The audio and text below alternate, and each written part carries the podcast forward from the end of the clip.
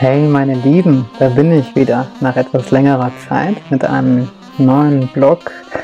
Die Wellen der letzten vier Monate legen sich nun langsam und ähm, ich weiß nicht, wie es dir ergangen ist, ob es bei dir auch so schnell und turbulent war in den letzten Monaten. Ähm, doch bei mir hat sich wirklich von meinem Selbst- und Weltbild nochmal einiges äh, verändert. Mit etwas Distanz kann ich ja jetzt im Nachhinein einen, einen magischen roten Faden in all den Geschehnissen erkennen. So ein wenig, als wenn das Leben mich immer wieder auf etwas hinweisen wollte. In jedem Bereich meines Lebens bin ich mit dieser Frage konfrontiert worden. Wann ist es Zeit zu gehen und wann ist es Zeit, im Feuer stehen zu bleiben? Bei welchen meiner Werte bin ich für Kompromisse bereit und bei welchen überhaupt nicht? Verrate ich mich aus einer Bedürftigkeit heraus? Bin ich bereit, alleine dazustehen und mir dafür treu zu sein? Heute möchte ich mit dir eine Geschichte der letzten Monate teilen, weil ich hoffe und denke, dass es dich inspirieren könnte. Ich bin nämlich massiv mit meinen Werten konfrontiert worden und vor allem mit meinem Wert als Mensch. Es ist eine Geschichte, die, die mich seit über 20 Jahren begleitet. Nämlich als ich durch meinen Ausstieg bei den Zeugen Jehovas meine Familie verloren habe. Wie immer freue ich mich auf dein Feedback oder auf Kommentare oder auf E-Mails und dass wir zu diesem Thema gemeinsam in den Austausch kommen. Okay, los geht's. Am 26.04.2018 vibrierte mein Handy. Als ich draufschaute, las ich den Namen meines Bruders. Nach fast sieben Jahren ohne Kontakt war das nur ein bisschen wie eine Fata Morgana, doch da stand wirklich sein Name auf meinem Display und folgender Text. Hallo meine Schwester. Ich möchte mit dir über den Gesundheitszustand vom Papa sprechen. Wann können wir telefonieren? Zwei Tage später saß ich im Auto, um nach so vielen Jahren meiner Familie wieder zu begegnen und um für sie da zu sein, nachdem meinem Vater anscheinend nur noch wenige Wochen zu leben blieben. Ich stellte mir nicht die Frage, ob ich es mache oder nicht. Oder empfand Groll, weil sie den Kontakt vor vielen Jahren von einem Tag auf dem anderen abgebrochen hatten. Es schien so belanglos im Angesicht des nahen Todes von meinem Vater. Die Wochen, die folgten, kann ich kaum in Worte fassen. Ich erfuhr viele Details, wie es ihnen ergangen ist nach meinem Ausstieg bei den Zeugen, wie sehr es auch ihre Welt ins Schwanken gebracht hat. Er erzählte mir Geschichten aus seiner Kindheit und wie es für ihn war, als er aus seiner Heimat flüchten musste, um in Frankreich eine neue Existenz aufzubauen. Ich fühlte das erste Mal in meinem Leben die Liebe und Wertschätzung meines Vaters für mich. Ich hätte das Gefühl, ihn endlich wirklich zu sehen, nach 38 Jahren, in all seiner Größe und auch Verletzlichkeit. Was für ein Geschenk. Heilung und Frieden auf so vielen Ebenen. Unsere Familie rückte in dieser Zeit so eng zusammen, das war unglaublich, wie von jetzt auf gleich. Alles war wieder da. Wir hielten gemeinsam die Stellung, um zu verhindern, dass Papa ins Krankenhaus musste. Bis zu seinem letzten Atemzug konnten wir jede Sekunde bei ihm sein und ihn zu Hause pflegen und versorgen. Der Tag kam zwar erwartet, doch dann doch schneller als gedacht. In der Nacht vom 17.06. nahm er friedlich und in unserem Beisein seinen letzten Atemzug. Wir standen wie unter Schock. Wir hatten zwar damit gerechnet, doch als er dann leblos im Bett lag, schien es, als wenn die Welt kurz den Atem anhielt. Die Wellen der Trauer kamen und gingen. Ich hatte keine Ahnung, wie ich den Tag seiner Beerdigung überstehen sollte. Zu meiner eigenen Trauer war mir klar, dass ich an diesem Tag wieder frontal mit meiner Vergangenheit konfrontiert werden würde, mein gesamtes altes soziales Umfeld, das mich vor 20 Jahren verstoßen hatte, sollte ich an diesem Tag begegnen und in den Arm nehmen. Und nicht nur das, abends war ein Vortrag zu seinen Ehren im Königreichssaal der Zeugen Jehovas geplant, zu dem ich mir vorgenommen hatte, ebenfalls zu gehen. Im Nachhinein kann ich dir nicht sagen, welche Kräfte mich begleitet haben. Doch ich konnte jeden, der es wollte, in den Arm nehmen. Mir sagen lassen, du weißt ja jetzt, was zu tun ist, um deinen Vater im Paradies wiederzusehen, dabei als Antwort zu lächeln und würdevoll an seinem Grab zu stehen, um ihm mit meinen Worten vor allen Anwesenden die letzte Ehre zu erweisen. Ich empfinde tiefe Dankbarkeit, dass meine Familie mir das erlaubt hat. Und auch abends, als ich kurz vor Beginn des Vortrages den Saal der Zeugen Jehovas betrat, im Augenwinkel meine ehemals beste Freundin sah, begleitete mich eine magische Kraft, die mich trug, um mich dann in die erste Reihe neben meine Mutter zu sitzen, um ihr beizustehen, als das Leben unseres Vaters Revue passiert wurde. Die Wochen, die folgten, verbrachten wir wie auf Autopilot. Nur sehr langsam begriffen wir, was in dieser sehr kurzen Zeit passiert war, dass Papa nicht mehr wiederkommt. Wie sollte meine Mutter diesen Verlust nach 45 Jahren Ehe verkraften vor allem das Alleinsein? Ich entschied mich kurzerhand, meine Zelte in Bremen wieder abzubauen und sie in den ersten Wochen nicht alleine zu lassen, auch wenn das hieß, dass ich auf dem Sofa in ihrem Wohnzimmer schlafen würde.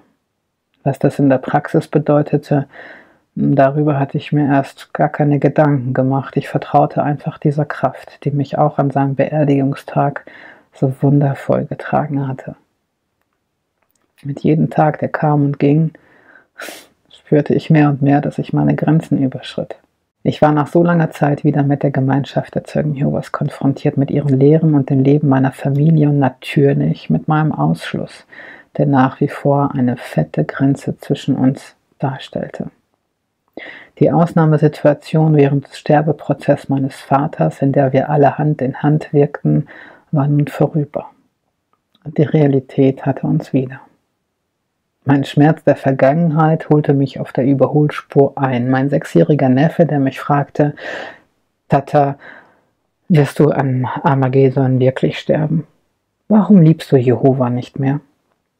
Und ich sehe die Traurigkeit in den Augen dieses wundervollen kleinen Jungen und kann nichts darauf antworten, um seine kleine Welt nicht vollkommen aus dem Gleichgewicht zu bringen. Mein erster Impuls war klar, ich muss hier weg. In mir keimte das alte und bekannte Gefühl wieder auf, ich bin nicht okay, so wie ich bin, ich passe nicht zu meinem Rudel und werde nur toleriert. Niemals wird meine Familie mich mit allen meinen Farben und Nuancen akzeptieren. Doch Wäre ich gegangen, hätte ich meinem Minderwert recht gegeben.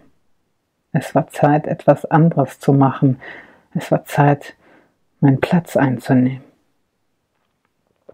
Doch gab es wirklich eine Lösung für meine Zerrissenheit zwischen dem Wunsch, meinen Wert nicht in Frage zu stellen, dem Einhalten meiner Grenzen und dem tiefen Wunsch, sie bedingungslos zu lieben und für meine Mutter da zu sein. Statt wie gewohnt zu fliehen, bat ich um ein Gespräch und legte einfach mein gesamtes Herz auf den Tisch. Nicht, dass es mir nach diesem Gespräch direkt besser ging, denn es legte nur dar, was ich schon wusste. Doch ich hatte mich gezeigt, Grenzen gesetzt und lernte die Situation endlich vollkommen zu akzeptieren und nach so vielen Jahren Ja dazu zu sagen. Ja, sie tolerieren deine Anwesenheit, weil es eine Ausnahmesituation ist. Ja, Wahrscheinlich wird der Kontakt wieder abbrechen, wenn diese Ausnahmesituation vorbei ist. Und ja, sie lieben dich trotzdem, auf ihre Art. Und ja, du gehörst nicht zu dem Rudel in dem Maße, wie du es dir wünschst.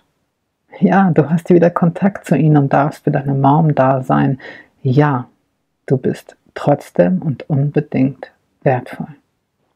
Worauf legst du jetzt deinen Fokus? Wer entscheidest du darauf bezogen zu sein. Wer hat die Macht, dir einen Wert zu geben oder abzuerkennen, wenn nicht du selbst? Jeden Abend ging ich ins Bett und hatte das Gefühl, ich kann das keinen Tag länger aushalten. Doch am nächsten Tag wachte ich auf und hatte wieder Kraft. Zumindest für diesen einen Tag. Ich begriff, dass ich meine Werte nicht verraten muss, wenn ich mich nicht in Frage stelle, dass ich Grenzen setzen kann, ohne alles in Frage zu stellen. Naja, theoretisch zumindest. An manchen Tagen klappte es sehr gut und an anderen gar nicht. Okay, erstmal Raum für mich schaffen. Ich suchte einen Acker, ich bekam mein Wohnmobil wieder und setzte es mitten in die Natur auf diesen Acker, um in der Nähe meiner Mutter zu sein, aber doch meinen eigenen Raum zu haben. Ich nahm einen Nebenjob an auf einer geschlossenen Station für zumeist schwerst psychisch erkrankte Straftäter. Ein Leben zwischen den Welten. Grenzen, die sich verschoben zwischen dem Machbaren, dem Aushaltbaren, meinen Werten und der Würde des Menschen. Und glaub mir, es gab genügend Tage, an denen ich das Gefühl hatte, dass es keinen Schritt vorwärts oder rückwärts ging. Doch nach allen den Wellen, die kamen und gingen, und der wiederkehrenden Ohnmacht, die kam und ging, kam schließlich nach und nach auch wieder Licht am Horizont. Heute habe ich vier Monate nach Papas Tod, nun 60 Kilometer von meiner Mom entfernt, mein neues Zuhause gefunden, in einer wundervollen Hausgemeinschaft mit Badewanne und Blick ins Grüne. Hier ist meine Tankstelle, mein Zuhause, in der ich mein Leben lebe und trotzdem kann ich zwei bis dreimal die Woche zu meiner Mom fahren. Die Zeit, die wir jetzt miteinander verbringen, empfinde ich als sehr wertschätzend und respektvoll. Wer hätte das gedacht? Was ich zurzeit erlebe, ist eine wertvolle Ernte an Früchten, die daraus resultieren, meinen Werten einen Raum und Platz zu geben und in der Situation stehen zu bleiben. Eine sehr tiefe Erfahrung, in der das eine das andere nicht mehr ausschließt, sondern vielmehr ergänzt. Wenn ich es schaffe, alle Karten auf den Tisch zu legen, mich verletzlich und klar mit meinen Werten und Wünschen zu zeigen, ist es ein echter Akt der Liebe. Wie könnte ich den anderen wirklich lieben, wenn ich mich, meine Werte und Wünsche nicht ernst nehme? Zudem provoziere ich damit eine Entscheidung und damit ist es nicht nur ein Akt der Liebe, sondern auch des Mutes. Wie wird mein Gegenüber mit diesem Geschenk umgehen? Es als solches sehen? als Chance für eine echte, offene und tiefende Begegnung? Oder wird sie eher das Geschenk ablehnen und damit auch aus meiner Wahrnehmung verschwinden? Bin ich bereit, die Ablehnung auszuhalten? Immer wieder habe ich ähnliche Erfahrungen in den letzten Monaten gemacht. Wie schnell gerate ich in Selbstzweifel, dass ich nicht okay bin, dass ich nicht passe, dass ich zu viel bin, nicht dazugehöre und versuche mich dann zurechtzubiegen, damit ich den nächsten Schuss an Liebe und Anerkennung erhalte. Im Sommer hatte ich genügend Tage, an denen ich der Meinung war, dass ich gar keinen Schritt vorwärts gekommen bin oder mich weiterentwickelt habe. Ich machte das vor allem an äußere Gegebenheiten fest. Schon ewig kein Blog oder Poetry Slam geschrieben. Finanzielle Unsicherheiten, na sowas. Doch was für ein reiches und beschenktes Jahr es bis hierhin schon war. In meinen kühnsten Träumen hätte ich all das nie erwartet. Echten Frieden mit meinem Vater. Anteil am Leben meiner Mutter. Ich sehe meinen Neffen und meine Nichte groß werden. Meinen Bruder habe ich wieder an meiner Seite. Ich darf in einer Wahnsinnshausgemeinschaft leben. Die räumliche Nähe zu meinen Patenkindern und ihrer Mom ist wieder da. Und obendrauf gab es sogar noch eine Badewanne. Was für unbezahlbare Geschenke. Und all das unter Anführungsstrichen nur, weil ich Ja gesagt habe zu der gegebenen Situation und vor allem zu mir. Solltest du gerade vielleicht auch auf irgendeine Art an dir zweifeln, weil du vielleicht noch nicht so weit bist, wie du es gerne wärst, oder aus welchen Gründen auch immer, dann lass allein dieses Jahr Revue passieren. Mir hilft es, es schriftlich zu machen.